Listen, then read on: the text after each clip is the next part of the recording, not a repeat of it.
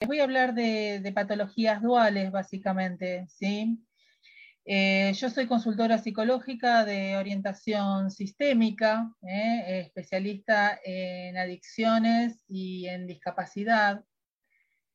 Eh, y ustedes dirán qué tiene que ver la, psicopatología con una persona que está capacitada en abordaje de familia y preparando esta mesa, ¿no? Orientada en naturalización del consumo, ¿no? O sea, es que eh, además de familia y naturalización del consumo, también hay que agregar familia, consumo, naturalización del consumo y eh, trastornos, ¿no? Eh, que es una tercera pata que no se puede descuidar en la mayoría de los casos o en casi todos, ¿no? Eh, así que bueno, eh, decidimos incluir la patología dual en la mesa eh, como prevención de, riesgos, detección de síntomas y demás. En primer lugar, voy a iniciar explicando, para los que no conocen lo que es la patología dual, la patología dual es un término acuñado por la Organización Mundial de la Salud en el año 2010, ¿sí? que se refiere a un trastorno de sustancias eh, que cursa en paralelo con un segundo trastorno o con un tercero, puede haber más, ¿no? Eh, entonces, la OMS decidió poner esta terminología específica eh, para un trastorno de sustancia que, está complejizado por otra patología en el medio. A pesar de no ser mi área, eh, yo lo trabajo mucho eh, porque creo que van totalmente de la mano, eh, en varios sentidos. hablaba Patricia, creo, de los sistemas disfuncionales, lo, mencionó también Martín, la familia, no, que no consigue formar una vinculación sana, ¿eh? ese sistema que tiene problemas de interrelación, ¿no?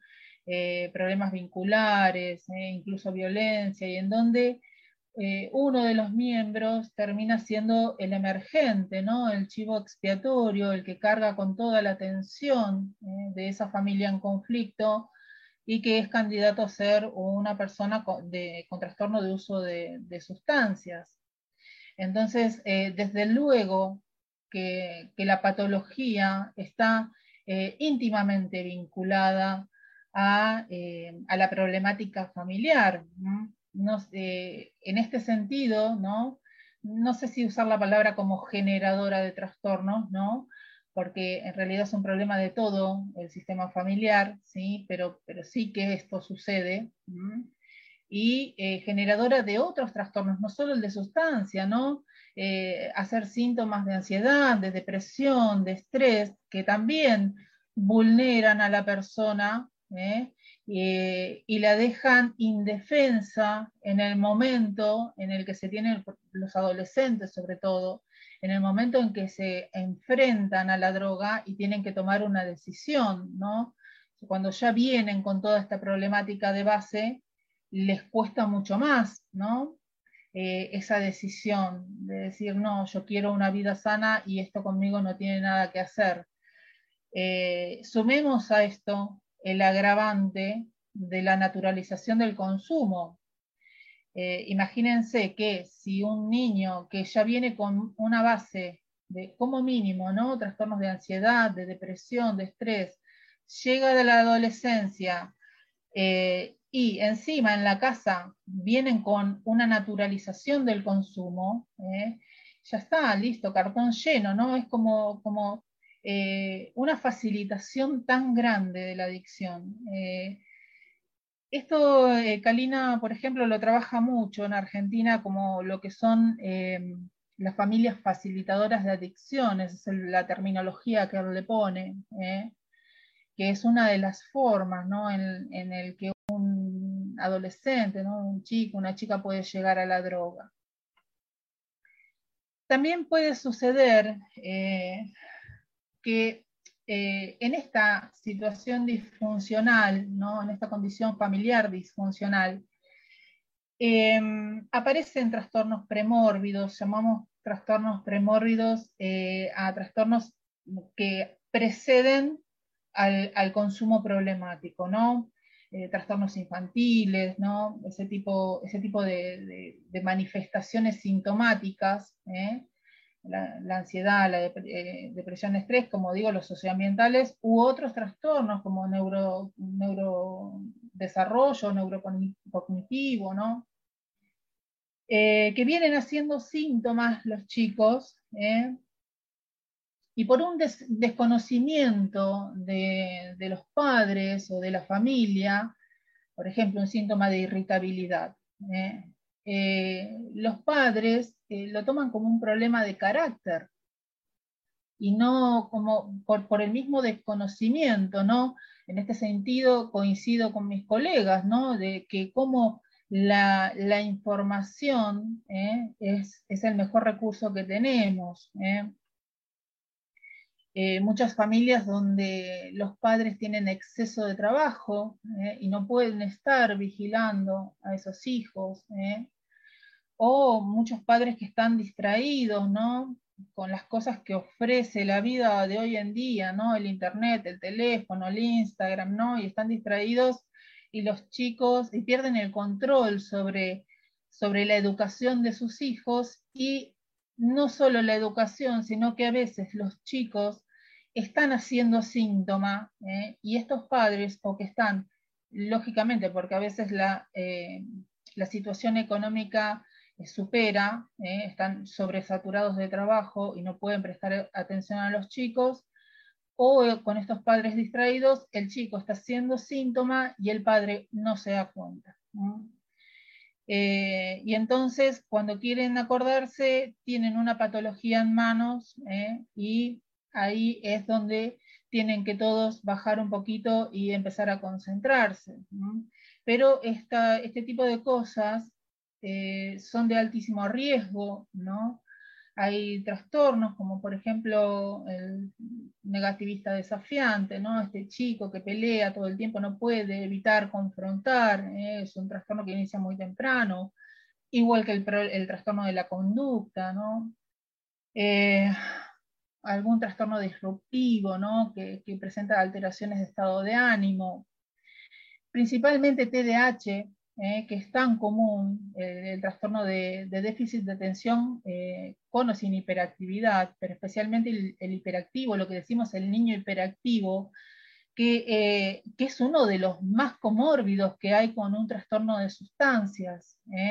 Creo que en la lista, después de la personalidad antisocial, creo que sigue el TDAH el nivel de comorbilidad. El TDAH tiene un 40 a un 45% de riesgo de caer en un trastorno de sustancias.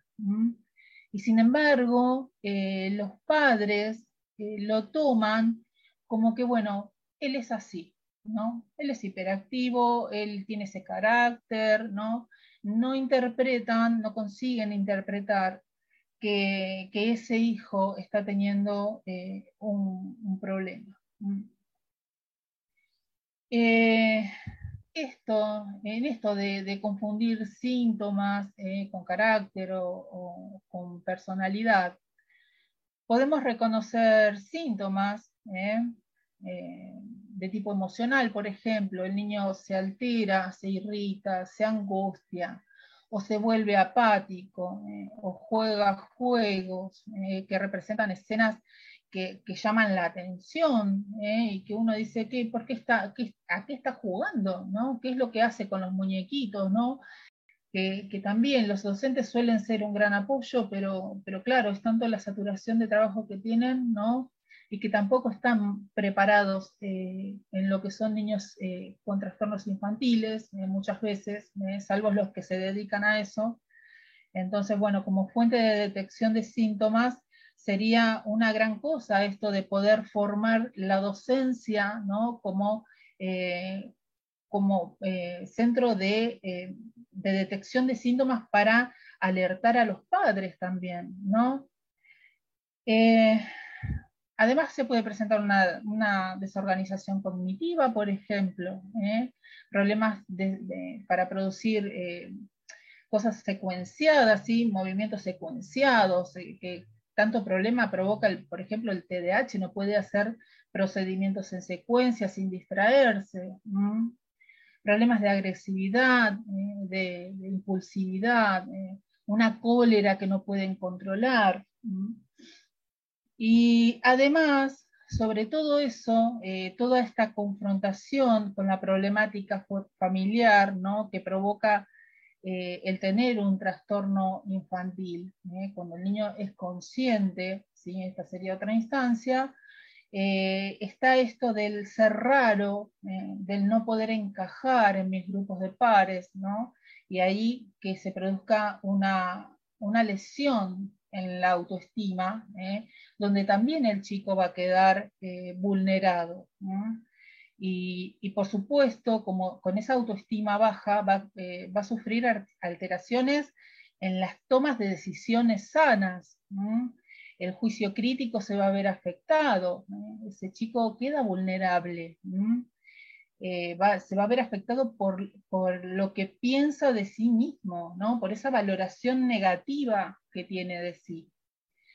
Eh, si, a todo, si, a todo, esto, eh, si a todas estas instancias que vengo mencionando, agregamos que de base en la familia hay una naturalización del consumo, cartón lleno, ¿no? Tenemos candidatos a un trastorno de sustancias, con los altos, altos índices de consumo problemático que tenemos hoy, ¿eh? sustancias legales o ilegales, ¿eh?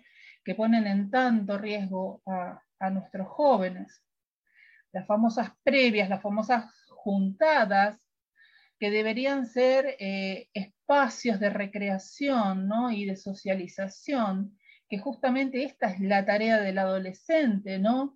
empezar a salir de casa, separarse de la familia nuclear, empezar a, generar un entorno saludable, ¿no? Ahora que empieza a manejarse solo en la calle, a tener una vida más independiente, el poder eh, interactuar con otras personas, ¿no? Eh, y sin embargo, hoy en día lo que estamos teniendo, el lema que estamos teniendo de estas juntadas es consumir de todo en lugar de esto que debería ser sano, eh, recreación, dispersión, socialización, el lema es consumir de todo. Y así es como nos encontramos eh, con comas alcohólicos y todo este tipo de cosas, y, con adicciones severas, porque, porque es común, ¿eh? porque todo el mundo lo hace. y, pero, ¿Por qué? Porque eso ya viene preparado ¿eh? desde la naturalización, no solo en la casa, imaginemos que está en la casa, también desde el colegio. Nosotros durante siglos, ¿no? sobre todo los que somos más grandes, traemos eh, el consumo eh, naturalizado del alcohol, por ejemplo, ¿no? que siempre esté, que siempre esté la, la, botella en la mesa, ¿no? Esto lo traemos desde siglos de historia. Eh, a nosotros los que somos más grandes nos cuesta un poco entender lo que es la naturalización de la, droga, ¿no? Pero los chicos... ¿Qué hiciste? Eh, a ver, eso. Perdón, Elisa, eh, estoy tratando de, de, mutear, pero... Ya está, me parece. ahí está todo bien, queda tranquilo. Listo. Gracias. no solo en la casa, en los chicos en la escuela hablan de droga. Conocen absolutamente todo de la droga. Mm, en esto no podemos ser ingenuos. Eh, también, ¿no? Eh, los chicos saben mucho de droga, mucho más que nosotros a veces. ¿eh? en general, ¿no? Siempre. Y somos nosotros los que tenemos que empezar a pensar que ellos están la tienen tan naturalizados que somos nosotros lo que tenemos que hacer eh, esa bajada, ¿no? esa comprensión de lo que está pasando ¿no? con nuestros chicos. Porque de repente tenemos toda una generación que tiene el consumo naturalizado, porque es común, ¿no? Esto que digo, de que todo el mundo lo hace, incluso la misma familia. Y además aprenden a justificarlo, ¿no? Cuando alguien les dice algo, eh, dicen que ellos lo pueden manejar, ¿no? que pueden eh, eh, continuar con sus tareas adelante, conducir un automóvil bajo los efectos de una sustancia, manejar las, las tareas del trabajo, de una escuela. Entonces, creo que quienes nos especializamos ¿no? en adicciones, profesionales o familias, o las personas que están en recuperación y que están haciendo todos estos cursos, ¿no? Creo firmemente que tenemos la importante tarea, la importante tarea de la difusión como prevención de adicciones, no dejar escapar la oportunidad cuando se nos presenta de adicciones y de suicidio, porque también ¿eh? podemos detectar casos, ¿no? activar alguna alarma y también. ¿eh? Porque muchos trastornos, ¿eh? una depresión mayor, ¿eh? implica riesgo de suicidio severo.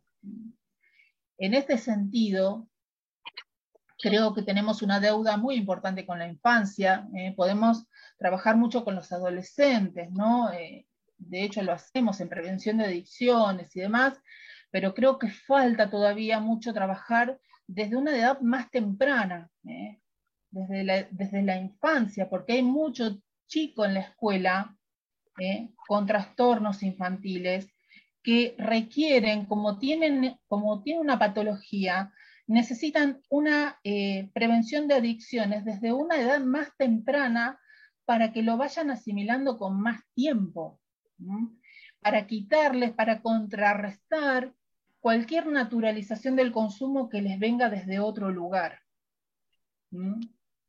Si nosotros si nosotros no lo hacemos, no lo va a hacer nadie más. ¿eh? Las personas como las que estamos hoy acá en las mesas, o como, ustedes que están ahí de oyentes, ¿eh? que están presentes, si nosotros no hacemos este trabajo, no lo hace nadie más. Por supuesto, hay que luchar ¿eh? Por las leyes ¿eh? que nos apoyen, que nos avalen ¿eh? y que nos sostengan en el trabajo, que nos faciliten el trabajo. ¿eh? Pero nosotros tenemos que hacerlo, porque si no, no lo hace nadie más. Coincido, Elisa. Sí, sí, Pablo, porque es nuestra tarea. yo lo tomé como un deber moral. Em, muy buena exposición. En ese sentido, eh, y ya con esto termino, Pablo, eh, nos pareció fundamental este año en Reeducativa 21 incorporar la formación en patologías duales, eh, porque nos hemos dado cuenta por la experiencia que hemos tenido de este año de formación en patología, hemos tenido una experiencia muy rica, ¿eh? porque nos damos cuenta de la gran avidez de conocimiento que tiene el común de la gente, ¿eh? la gente que no es profesional, familiares de personas con trastornos, ¿eh? personas con trastornos, amigos, personas que son profesionales pero que no se han capacitado en patología, tienen una una avidez de conocimiento tan grande de, lo que es la psicopatología, ¿no? En el sentido de orientar ¿eh? y de eh, prevenir también, ¿no? Diagnóstico y tratamiento sabemos que es de área exclusiva de competencia del psiquiatra. Ahí no nos podemos meter porque es exclusivamente de competencia del psiquiatra y corresponde. ¿eh? Pero ¿qué pasa? A veces en consultorio el psiquiatra da algunos lineamientos, alguna, alguna información a la familia o al paciente que no alcanza. Y esa persona o esa familia se queda con una gran necesidad de conocer mucho más lo que le está pasando. Entonces, eh, este año hemos tenido esa experiencia y nos damos, nos damos cuenta de que tenemos que hacer esa bajada de información. ¿eh? En, todo sentido de lo que es también la patología dual, eh, la prevención, sobre todo cuando hay un consumo naturalizado en el hogar, eh, sobre cómo es la enfermedad, cómo se comporta, qué esperar, qué puede pasar para estar prevenidos, ¿eh? cuándo correr al psiquiatra, un conocimiento mínimo como para que la familia sepa qué decisiones tomar si la enfermedad se agrava, si la persona hace una crisis, ¿eh? porque el no saber, el no saber es motivo de angustia y de, incertidumbre para la familia. La familia necesita, necesita estar preparada. ¿eh? Es una angustia muy grande. ¿eh? Entonces, toda educación con este objetivo ¿eh? de orientación y de prevención es fundamental. No corresponde. Esta la comenzamos, la de patología dual comenzamos en febrero. Así que ya están sí. abiertas las inscripciones para los que se quieran sumar, son tres meses totalmente virtual. En las clases quedan grabadas, de material teórico, cualquier cosa nos mandan un mensajito luego eh, al privado para poder mandarle el programa completo. Está muy bueno. Eh, eh, ¿Algo más para, cerrar, Eli? Ya estamos sobre la hora. Una cosa más, Pablo. Recordar que tenemos la línea abierta de consulta gratuita para cualquier persona que necesite información y que requiera de una ayuda urgente, ¿no? Que tenemos eh, Exactamente. nuestras líneas abiertas para, para dar una, mano. ¿eh? nosotros ahí firmes. Exactamente. es eso, Pablo. Sí, gracias a Dios, gracias a Dios hemos logrado una red una red muy grande de, comunidades, eh, operadores, asistencia, orientación, ¿eh? Eh, a, a, través de los teléfonos de reeducativa que tienen en las redes sociales, nos mandan un mensaje, no solamente para los cursos, no solamente para los talleres, sino también por si necesitan alguna ayuda, alguna mano sobre orientación jurídica, legal, sobre lo que tiene que ver internaciones o lo que tiene que ver alguna comunidad más cercana a su hogar. Así que estamos siempre para ayudarlo y como decimos siempre, ¿no? Cambia tu mente, transforma tu vida, que es el eslogan que tenemos. Bueno, vamos.